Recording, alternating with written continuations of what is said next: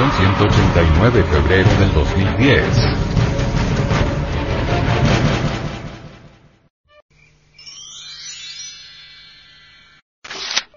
Hacia la gnosis. La cólera.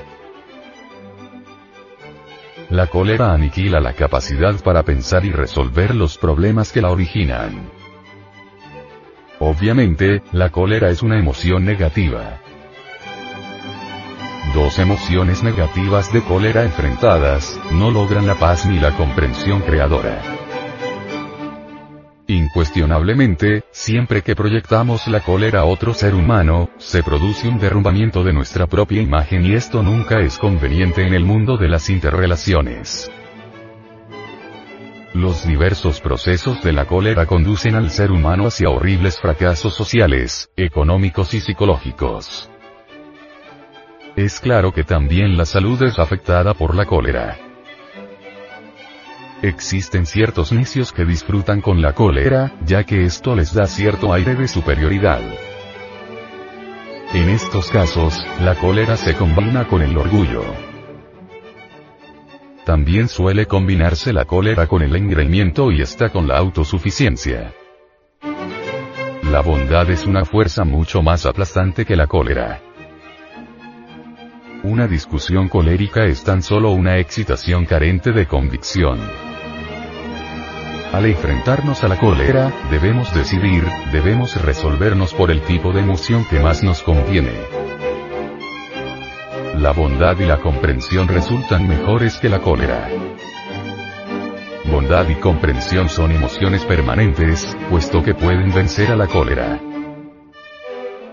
Quien se deja controlar por la cólera destruye su propia imagen. El hombre que tiene un completo autocontrol, siempre estará en la cumbre. La frustración, el miedo, la duda y la culpabilidad, originan los procesos de cólera. Frustración, miedo, duda y culpabilidad causan la cólera. Quien se libere de estas cuatro emociones negativas, dominará el mundo. Aceptar pasiones negativas es algo que va contra el autorrespeto. La cólera es de locos, no sirve, nos lleva a la violencia.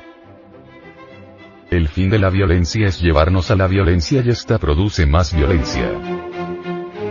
Samael Aumeor.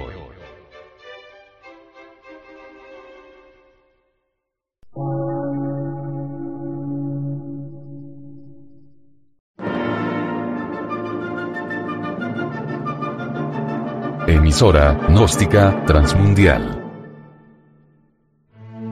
Por una nueva civilización y una nueva cultura, sobre la faz de la Tierra.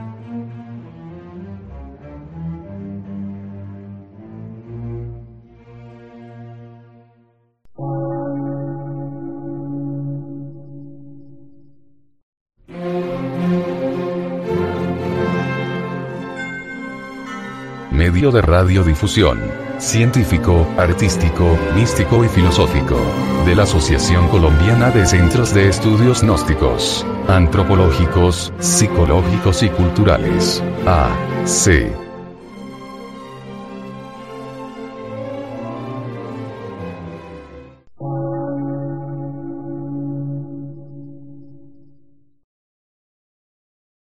Lectura en movimiento. Difusión sin fronteras.